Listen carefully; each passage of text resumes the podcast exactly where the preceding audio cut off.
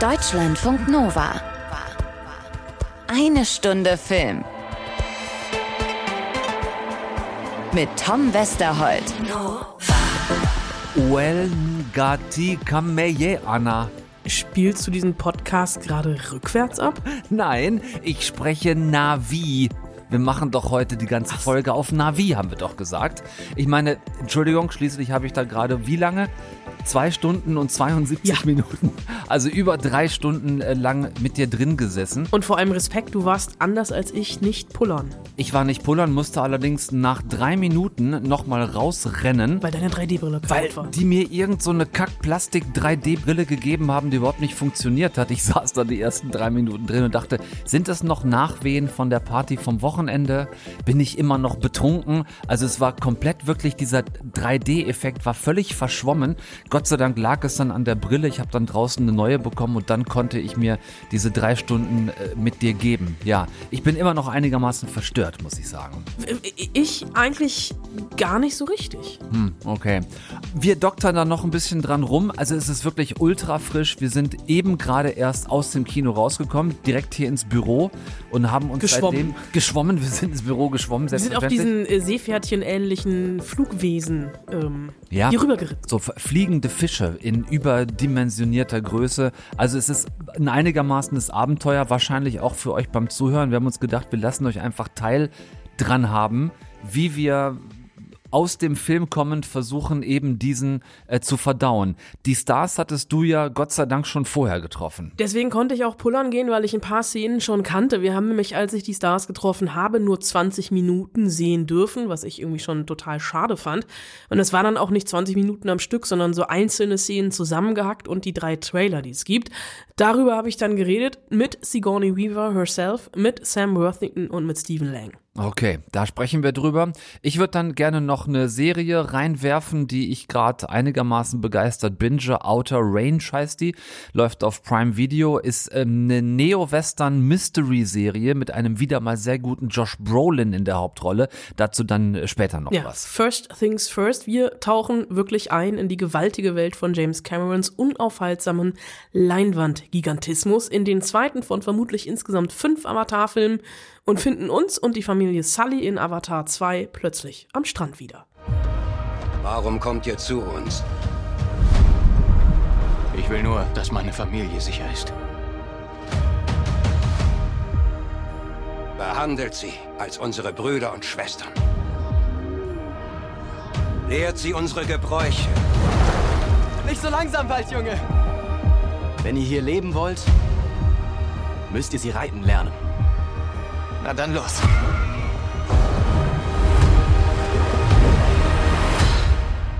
Einfach atmen. Atmen.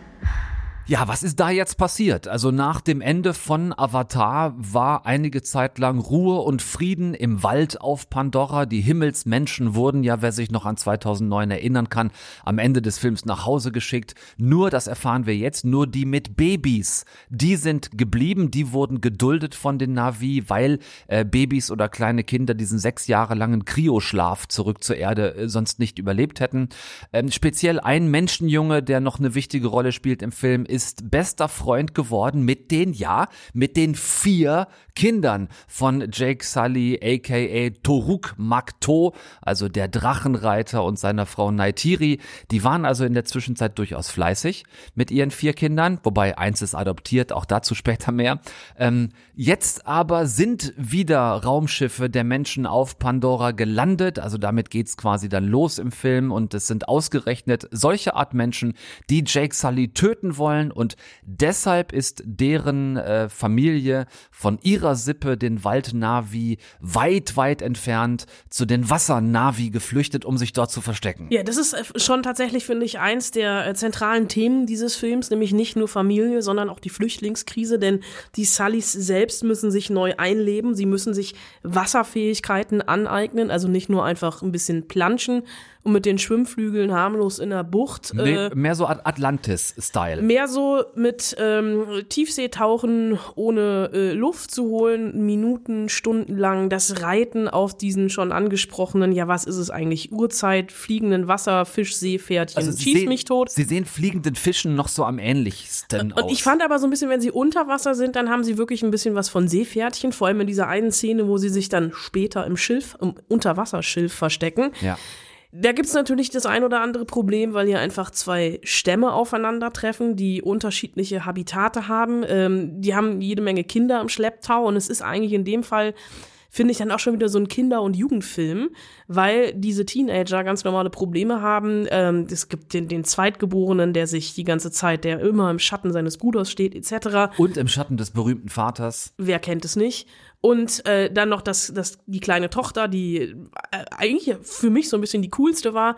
Und dann die dritte Ebene gibt es ja noch Das Adoptivkind. das Adoptivkind, die von der 73-jährigen Sigourney Weaver gespielt wird. Das müssen wir vielleicht kurz erklären für alle, die es nicht mehr ganz so ähm, nicht mehr ganz so vor Augen haben. Sigourney Weaver hat ja eine Wissenschaftlerin gespielt. Grace. Äh, Grace im, im ersten Film, die das ganze Wissenschaftsprojekt, was die Navi betraf, so ein bisschen geleitet hat. Also die auch eine der ersten ähm, war, die in einer dieser Kapseln in den Körper eines Avatars geschlüpft ist und ganz am Ende des Films dann ja, das dürfen wir spoilern, so viel Zeit danach äh, gestorben ist. Aber ihr Geist ja irgendwie transferiert werden konnte in ihren Avatar, aber Es ist, glaube ich, tatsächlich eines der Myst Mysterien, die James Cameron jetzt noch nicht aufdröselt. Und Ja. das ist auch eine große Frage von Curie im Film, die so ein bisschen in einer Identitätskrise steckt, weil sie nicht weiß, warum sie bestimmte Fähigkeiten hat, die sie hat. Dad, ich weiß, du denkst, ich bin verrückt. Er wird hinter den großen Steinen auftauchen. Aber ich spüre sie.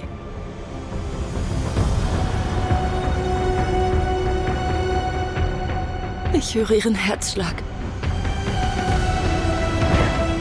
Sie ist so nah.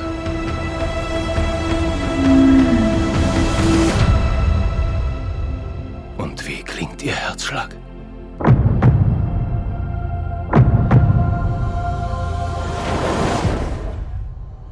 Mächtig.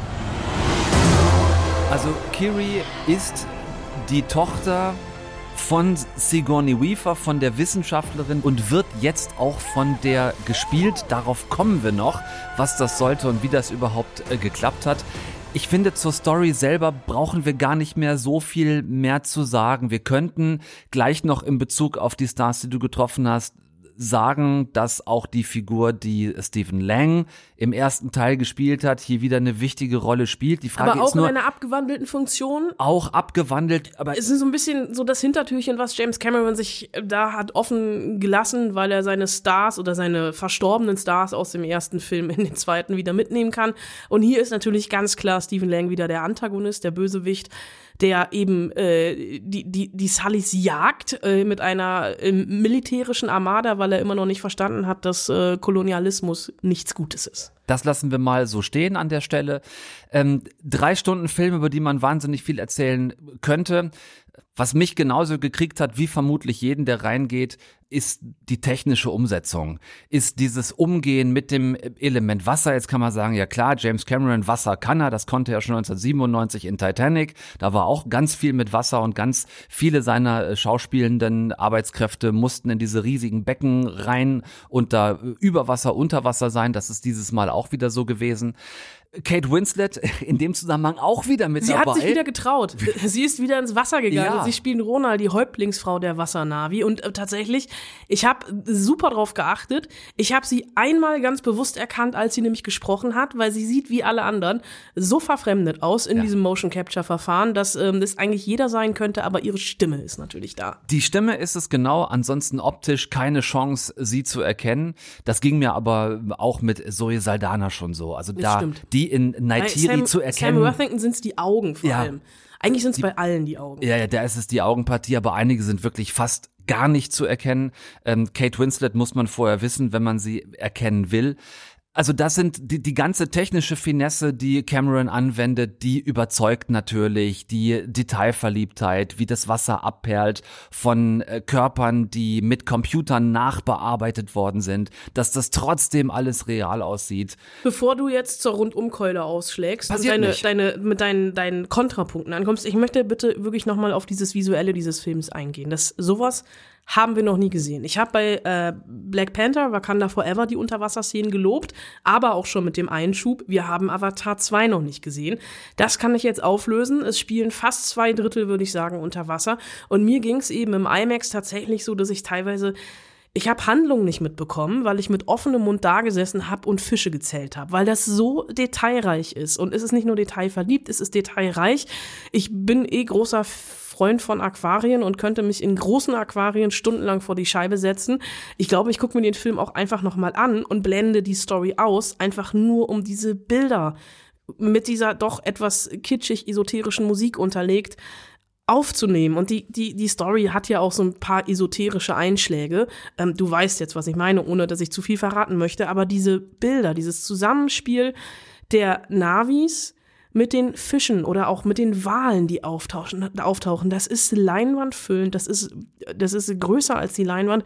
Und das ist wirklich, das ist unglaublich. Es, ga- es war früher, man war, haben alle kein Wasser animiert, weil sich alle nicht getraut haben, Ja. weil hinter Wasser so eine Unberechenbarkeit steht. Da ist kein Algorithmus hoch, runter, hoch, runter, Welle. Das, und, und was es hier wirklich für Wasserszenen gibt, auch im, im, im offenen Meer, genauso wie einfach diese Unterwasser, also ich glaube, so die eine Szene, die ich jetzt mal rauspicken will, die mich wirklich total beeindruckt hat, äh, weil ich erst dachte, da ist ein Fehler drin, bis ich gemerkt habe, dass sie gespiegelt ist, als ähm, äh, einer der Navis zusammen mit dem Wal einen Tanz unter Wasser aufführt und beide Flossen, also beziehungsweise eine Flosse und eine Hand, ähm, die Wasserlinie bricht. Und ich dachte, das sieht komisch aus. Ja. Und dann aber merkte, sie sind unter Wasser und der, der Bruch ist über Wasser. Das klingt jetzt total komisch.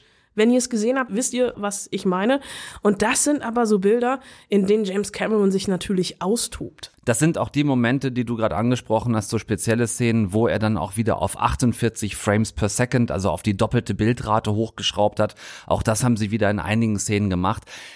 Man könnte fast schon sagen, es sieht so perfekt aus, dass es schon, schon gar nicht mehr auffällt, weil das, was du siehst, so real aussieht, dass man quasi die Anerkennung für die technische Leistung schon gar nicht mehr in der Lage ist zu leisten, weil weil es aussieht, als wäre es alles echt, was da passiert. Und ich habe, ich habe mal kurz, ich halte das auch für euch mal kurz hier ins, ins Mikrofon, dann könnt ihr es euch auch mal angucken, genauso wie Anna. Ich habe mal hier ein Foto vom Making of äh, rausgesucht. Das ist Kate Winslet äh, unter Wasser.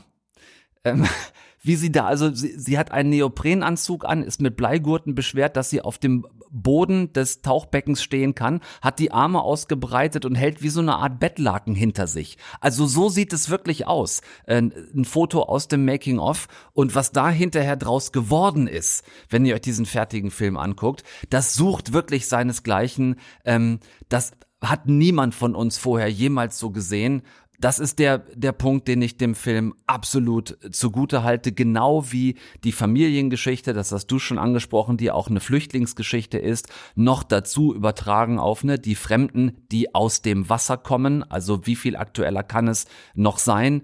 Die ganzen Umweltthemen, ne? Zerstörung der Umwelt, Alle mit drin. Überfischung, äh, äh, Walfang etc. Aber komm, mach jetzt deine Kritikpunkte. Ich setz mich, ich, ich höre jetzt einfach mal kurz Du, weg. kann, du kannst, nee, du kannst ruhig zuhören, weil ich finde, man, man darf doch auch an einem Film, an dem vieles großartig anzuschauen ist, Dinge kritisieren. Selbstverständlich. Allem voran die Tatsache, dass einfach kein Film auf der Welt über drei Stunden lang sein sollte. Es hätte diesem Film auch nicht wehgetan, ihn auf zweieinhalb Stunden zu kürzen, also eine Dreiviertelstunde rauszunehmen. Da ist zum Beispiel die Anfangsszene, wo die Menschen erneut auf Pandora landen. Das ist so ein Apocalypse Now Moment. Ähm, und danach haben wir eine Kriegsszenerie auf diesem Planeten Pandora, bei dem so viel kaputt gemacht wird, dass ich eher das Gefühl hatte, das hat jetzt nicht James Cameron inszeniert, sondern Michael Bay. Äh, das gibt's am Ende auch nochmal. Und da haben wir zum Beispiel, oder ich zumindest, habe da dann wieder ein Problem mit 3D. Da haben wir, glaube ich, noch gar nicht drüber geredet. Natürlich ist Avatar auch jetzt wieder in 3D. Und in diesen schönen, ruhigen Szenen unter Wasser, die du angesprochen hast, ist dieses 3D fantastisch. Aber immer dann, wenn Bilder detailüberladen sind und wenn die Kamera eine ganz hohe Geschwindigkeit in der Bewegung hat, dann hast du bei 3D das Problem, und das gab es auch hier wieder, dass die Bilder zerren oder haken und dass sich auch teilweise Charaktere so ganz komisch in die Länge äh, dass die ganz komisch in die Länge gezogen wären, als wären die plötzlich mitten in der Szene mit so einem Fischei-Objektiv gefilmt worden. Das ist das, wo mich 3D dann wirklich immer nervt, wenn, wenn es einfach zu viel des Guten ist. Hätte es für mein Dafürhalten auch nicht unbedingt ähm, gebraucht. Ansonsten, ach, ansonsten gibt's keinen weiteren, keinen weiteren Rundumschlag. Ich fand die ganze Geschichte, es ist eine schöne Familiengeschichte, aber ich fand sie sehr überraschungsfrei. Es gibt keinen Twist in der Geschichte, keinen Moment, wo nochmal abgebogen wird, wo du denkst, oh, das ja, war ja jetzt, noch länger gewesen. das war unerwartet. Es ist, also von den Konflikten her ist es relativ straight. Sie legen auch schon natürlich vor den dritten Teil, der dann kommen wird, ähm, rollen sie quasi den roten Teppich aus, zumindest was einen Konflikt angeht, ohne jetzt darauf näher eingehen zu wollen. Ähm, ich fand's aber, also mich hat er von der Emotionalität schon gehabt, weil ich ihn auch in seinen Kampfszenen, du sagst irgendwie Apocalypse Now, ich fand's gerade am Ende, ja, James Cameron muss ein Schiff untergehen lassen, er kann nicht anders. Aber das fand ich in Maßen trotzdem sehr intim, weil er eben nicht die große Schlacht mit einer Armee gegen die andere Armee aufmacht, Nee, nee. sondern es sind Einzelfiguren, es ist eine persönliche Vendetta, es ist ihm aber auch hier, ich habe mir den ersten Teil extra nochmal angeguckt, Ich auch, fand den nicht ganz, gestern. ganz so ausgefranst wie den ersten Teil. Er springt zwischen den Figuren, das muss er irgendwie, das macht er auch. Ähm, und ich habe trotzdem, also für, bis auf den einen, für alle Sympathien und Verständnis. Und ich, also mich hat er auch auf einer emotionalen Ebene gehabt. Ich könnte den Film sogar noch besser als den verstehen, der er jetzt geworden ist, wenn, das hast du jetzt schon angesprochen, nach dem dritten Teil, der kommt, wenn dann Schluss wäre. Ich glaube, das wäre schlau gewesen von Cameron zu sagen, okay, wir machen eine Avatar-Trilogie. Dann wäre nämlich dieser Film, der zweite, jetzt der Mittelfilm. Und wenn wir uns erinnern an beispielsweise Herr der Ringe oder auch der Hobbit, diese klassischen Dreierdinger, da ist der Mittelteil immer der gewesen, wo quasi am wenigsten passiert, weil dann natürlich die Brücke ist zwischen dem Beginn einer Story und dann dem großen fulminanten Finale in Teil 3. Was ich tatsächlich noch nicht sehe, ist, dass da jetzt noch drei weitere Filme kommen. Fünf, also es sollen 24, 26 und 28 sollen diese drei Teile noch rauskommen. Ja, also ich glaube, in der, in der Zeitrechnung von James Cameron ist es eher, also wir hatten 2009, jetzt 2022. Oh ich Gott. tippe auf 2035, 48 und 61. Das Problem dann wird sein, dann müssen sie, wir nicht mehr reden. dann können, wir- über den letzten können wir beide nicht mehr Das reden. Und nicht äh, mehr. Sigourney Weaver und Stephen Lang müssen sie wirklich aus der Mottenkiste holen. Ja gut, die sind jetzt ja einmal eingespeist als, Digi als Digitalfiguren. Also mit denen kannst du noch in 300 Jahren Filme drehen. Aber das ist was, wo ich so denke, okay, also alles, alles hat ein, ein Ende, auch ein Avatar. Nur, nur drei vielleicht wäre ganz gut. Fünf Filme insgesamt. Was ist das für ein Lärm da draußen? Ich glaube, das ist der Italiener unter unserem Büro, der gerade Müll rausbringt. Eine Unverschämtheit. Ähm, ich finde, mit drei Teilen wäre gut gewesen. Fünf sollen es werden. Ähm, wir, ja, die, die äh, Spannung bleibt. Ihr überzeugt euch wahrscheinlich sowieso jetzt ab Donnerstag oder ab Mittwoch, Mittwoch. ab morgen schon.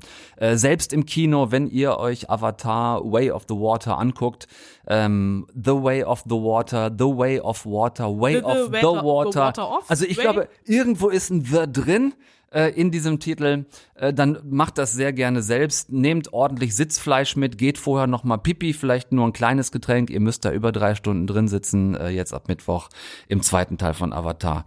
Äh, euch viel Spaß dabei.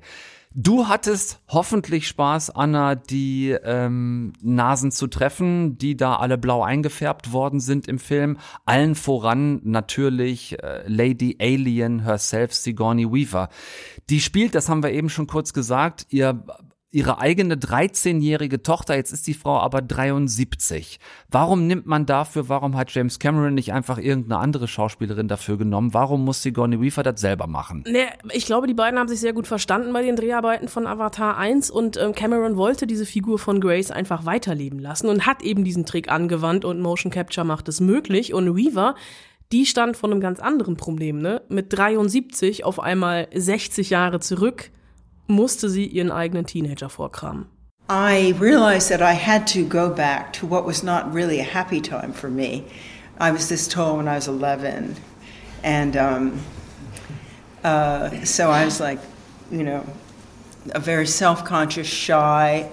Um, uh, but I think at that age you're also very passionate. You know, you feel things very strongly, injustice or hypocrisy. You know, kids see things straight up, and um, so I felt all those things were these extremes between, you know, this and this were very true for Kiri, and they were not that dormant inside of me. I, I discovered so it was kind of a safe way of going back into that part of my childhood, adulthood, bringing. Was ich wirklich krass finde, sie klingt, also zumindest im englischen Original, was wir gesehen haben, eben auch wie 13, auch wenn ihre Figur natürlich so eine Old Soul ist. Und auch hier hat sie einen Trick angewandt. I hung out at a few high school classes, really just to hear the voices.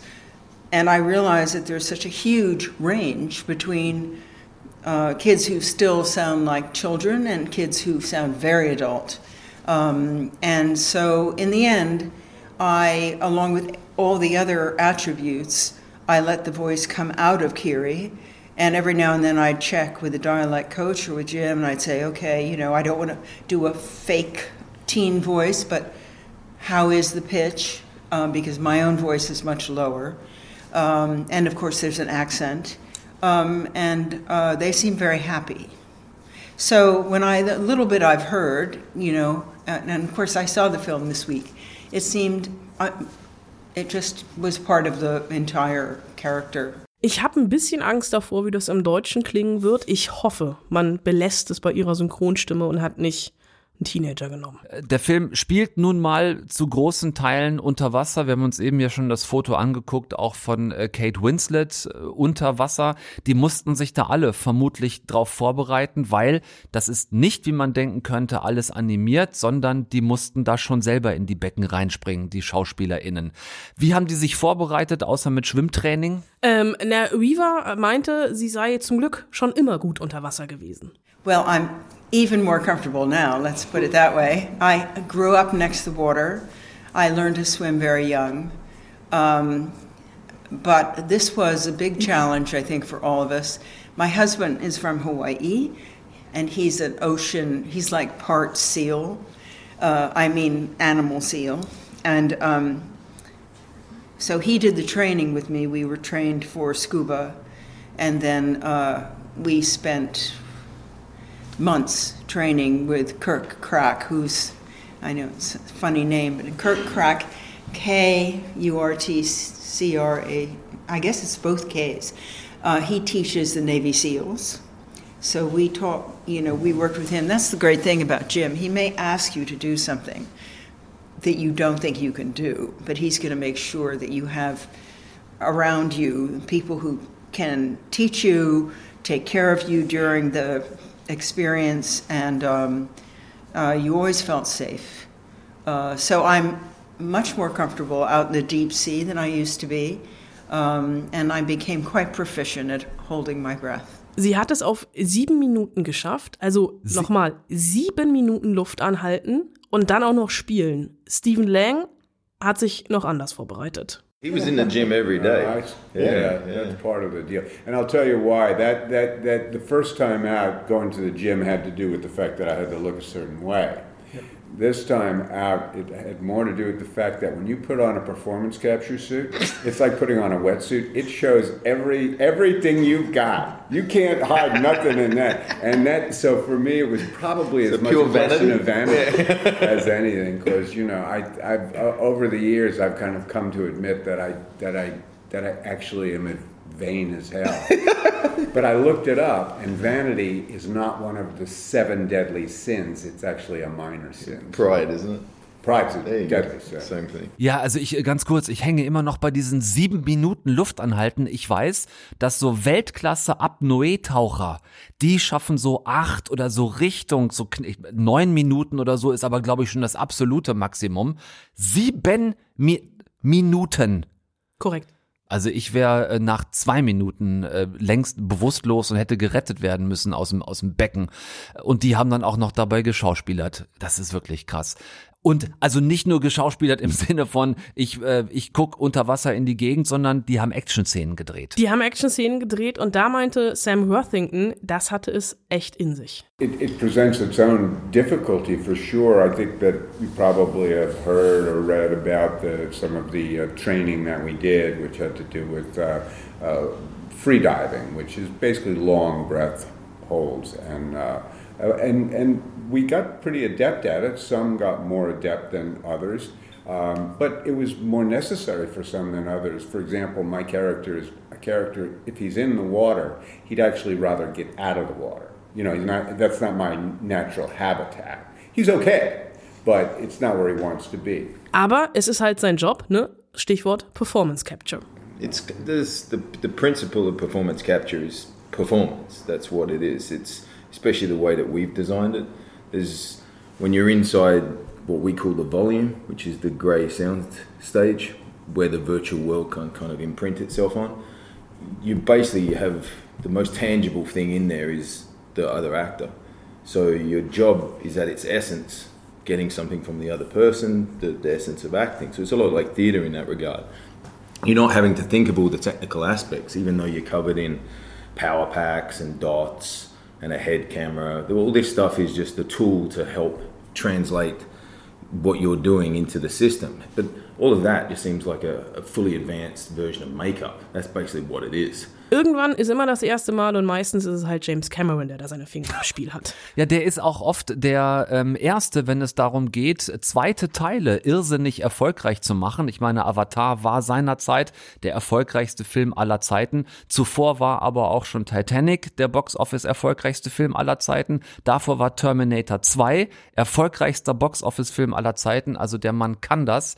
Hatten die denn trotzdem da vielleicht auch deswegen ein bisschen Druck, der zu spüren war. Ähm, also du meinst jenseits des Wassers, was auf ihn Jenseits lastete? des Wasserdrucks, so eine Art Erfolgsdruck? Also Sam Worthington meinte nur ganz lapidar, durch Druck entstehen Diamanten und Weaver hatte das ein bisschen als Rundumschlag genutzt gegen das, was sonst gerade so im Kino ist. Now when you go to the theater, no matter what you're seeing, you see about 10 coming attractions in America of all the same movie in different worlds, you know, Marvel and this and that, and it's just like boom, boom, boom, boom, boom. And that's not what our movie's like at all. I think it I think it's um so I worry in terms of the business. I hope that um, that this movie will remind audiences that we deserve to have better stories, uh, much more dimensional stories and much more dimensional characters. I think we've had such a diet of Marvel. no, you know, fine, um, but we deserve to have good movies. Es ist halt schon was anderes als Marvel, vor allem von der Fülle der Themen oder wie Sam Worthington sagt. Scorsese said the director's job is to make you care about their obsessions. So Jim is obsessed with humanity. All his movies deal with that. Terminator deals with how AI can affect humanity. Um, Titanic is about the class structure. Um, Avatar 1 was how we have an ecological responsibility. And I think Avatar The Way of Water is how we're dealing with each other. Um, and that's what the movie's about, whether it's the protecting the family that you have or the family that you choose. It's about protecting the love for each other. I think during the time of COVID, I think we experienced that. You're all trapped at home with those that you love, and your job didn't matter, your materialism didn't matter, you just each other mattered. Jim had figured that out before even the pandemic hit. He was telling that story about all that you've got in your life is the people around you that you care about. And so that's the big message of this movie. He deals with all these social aspects of um, overfishing and, and uh, the refugee crisis. He litters them through the movie. But his overall arc is protecting those that you care about. Klingt viel, ist viel, aber du hast es auch schon das eine oder andere Mal bemerkt, hat ja auch zwei Stunden und 72 Minuten Laufzeit. Zwei Stunden und 72. Hattet ihr äh, bei all dem Underwater Ernst auch ein bisschen Spaß bei den Interviews? Hatten wir. Ähm, ich wollte von Sam Worthington zum Beispiel noch wissen, ob er am Set was hat mitgehen lassen, also Requisite. Da hat er nur gelacht oder anders gesagt geblubbert. No, I've probably spent so much time underwater. I've still got water coming out of me. Um, yeah, to be honest. yeah, I, I don't think I have. I think I have my dog tags, Uh, yeah, I know I have my dog tags because I gave them to my grandson to wear at Halloween. I did, so, uh, but that, that, that's what I've got. Und Sigourney Weaver, die hatte hinten raus noch einen interessanten Vergleich. I mean, once you've experienced this movie in a 3D theater, it's I, am sure most of you haven't been to Disney World, but there's a crazy ride where you sit on this sort of motorcycle and you you are on an ecran and you fall down this mountain through a waterfall and go into the ocean and do this. It's an amazing ride. And I asked Jim to put one at the studio so we could start our day making this. He said it cost hundreds of thousands of dollars. We're not going to do that.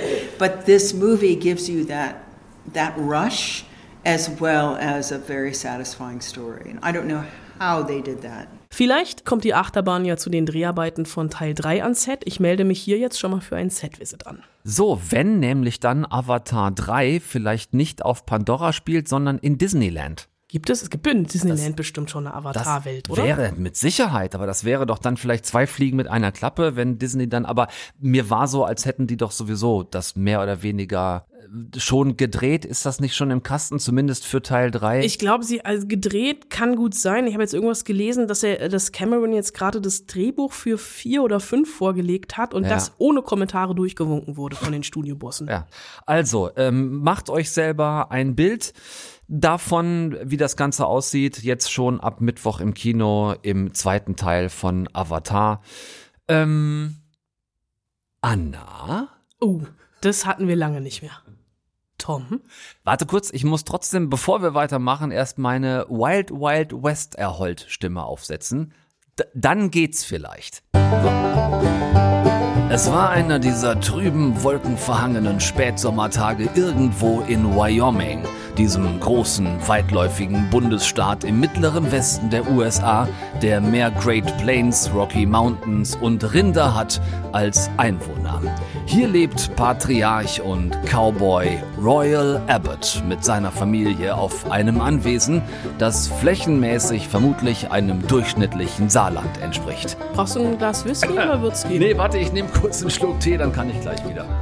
Also ich sehe in der Zeit Cowboys, Cowgirls, Saloons, in denen Square Dance gemacht wird, unendliche Wiesen und Felder, vereinzelte Kuhherden und habe den unangenehmen Geruch von zu viel Testosteron in der Nase. Was passiert da? Ja gut, ich höre schon auf. Also besagter Royal Abbott, gespielt von einem tatsächlich sehr coolen äh, Josh Brolin, hat mehrere Probleme gleichzeitig.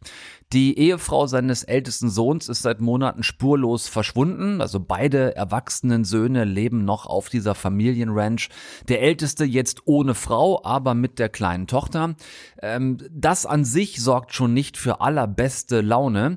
Dann geraten Royals beiden Söhne allerdings auch noch in eine Schlägerei mit den Söhnen des Mannes, der ihm äh, einen Teil seines Landes wegnehmen will.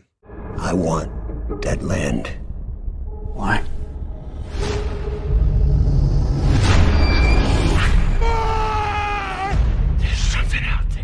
So, und dann geht's einigermaßen Schlag auf Schlag. Also der eine Sohn vom Nachbar-Rancher wird nach der Schlägerei tot aufgefunden. Ähm, logisch, dass die beiden Söhne von Royal Abbott sofort unter dringendem Tatverdacht stehen, den umgebracht zu haben. Und äh, ja, außerdem behauptet dieser Nachbar-Rancher, die Grenzlinien der beiden Grundstücke wären mal falsch kartografiert worden. Und jetzt will er ausgerechnet den Teil von Royals Land haben, auf dem ganz merkwürdige Dinge vor sich gehen. You ever wonder if the world's not what you think it is? No law, no order, just chaos all the way down. Hello. Something is coming. Something is happening. Just call me angel of the morning angel. Please, can you quit it? Ich versuche das kurz zusammenzufassen. Ein Rinderzüchter aus Wyoming vermisst auf seinem gigantischen Landsitz seine spurlos verschwundene Schwiegertochter. Korrekt. Der älteste Sohn vom Nachbarn ist nach einer Schlägerei mit dessen Söhnen tot und er will dem anderen Land wegnehmen. Warum zum Teufel? Weil dieser Nachbar dort ganz mysteriöse, milliardenschwere Bodenschätze vermutet.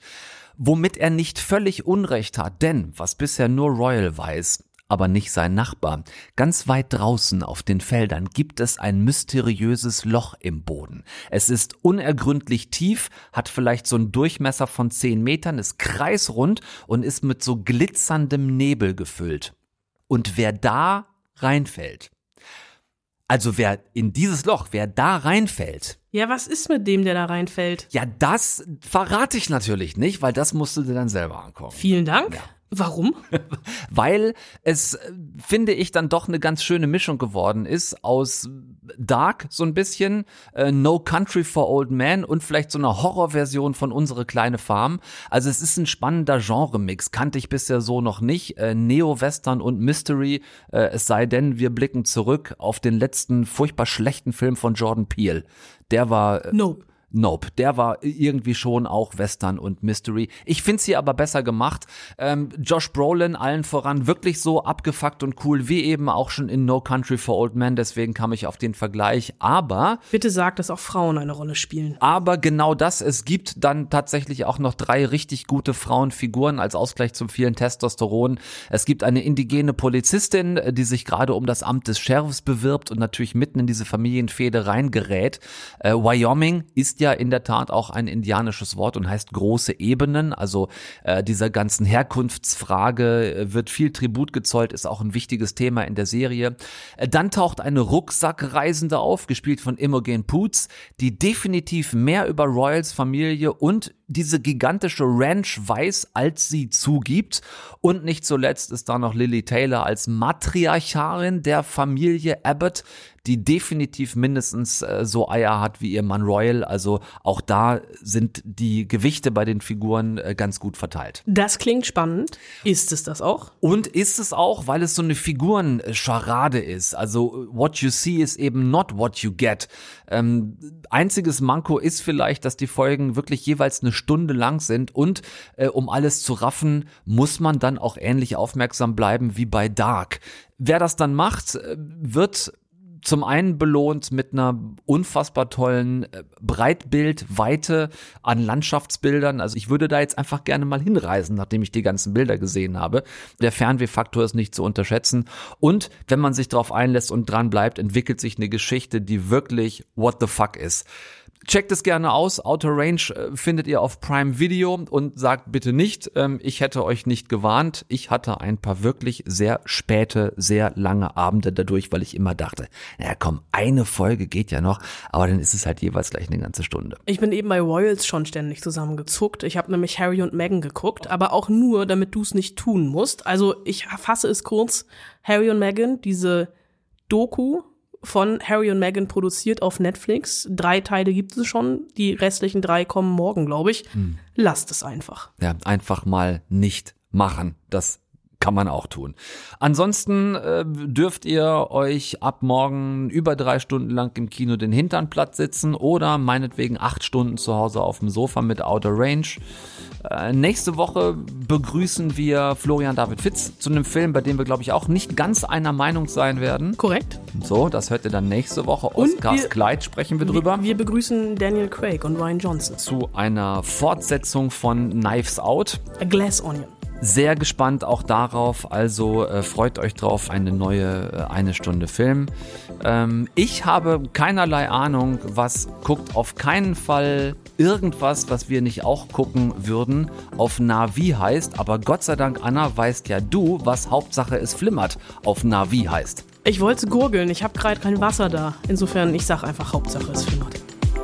Deutschlandfunk Nova. Eine Stunde Film. Jeden Dienstag neu. Auf deutschlandfunknova.de und überall, wo es Podcasts gibt. Deine Podcasts.